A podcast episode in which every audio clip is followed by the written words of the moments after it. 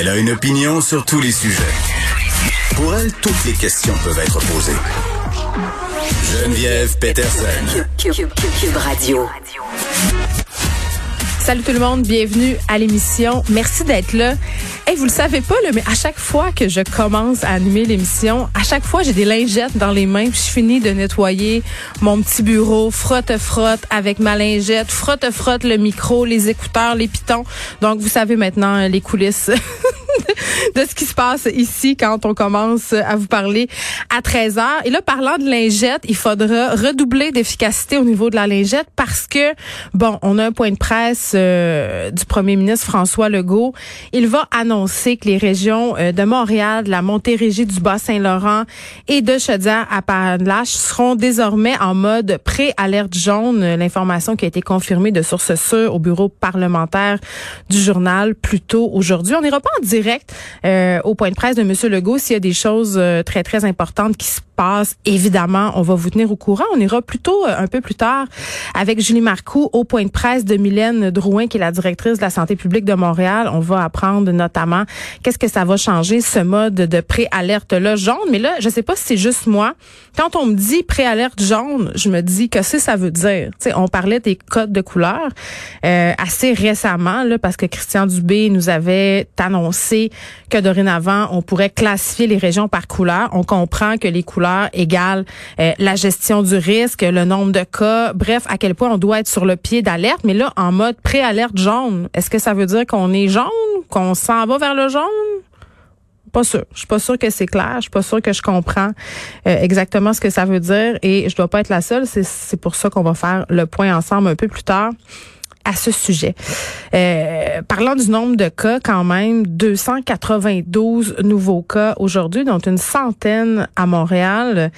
Et évidemment, euh, malgré les précautions prises, la rentrée des classes cause des éclosions. C'est pas une surprise pour personne.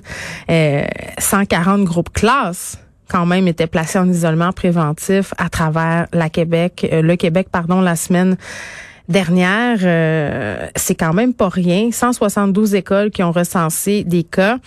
Et vraiment, euh, c'est inquiétant. On se parlait euh, de rhume hein, aussi cette semaine, les parents qui doivent garder à la maison les enfants qui ont un symptôme en observation hein, avant d'aller les faire tester.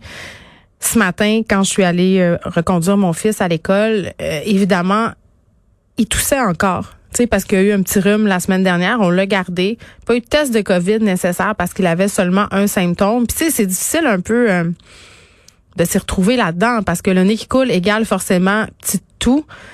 Et là, euh, il s'est mis à tousser sur le bord du trottoir et littéralement tout le monde nous regardait. Tout le monde nous regardait comme si on avait la peste.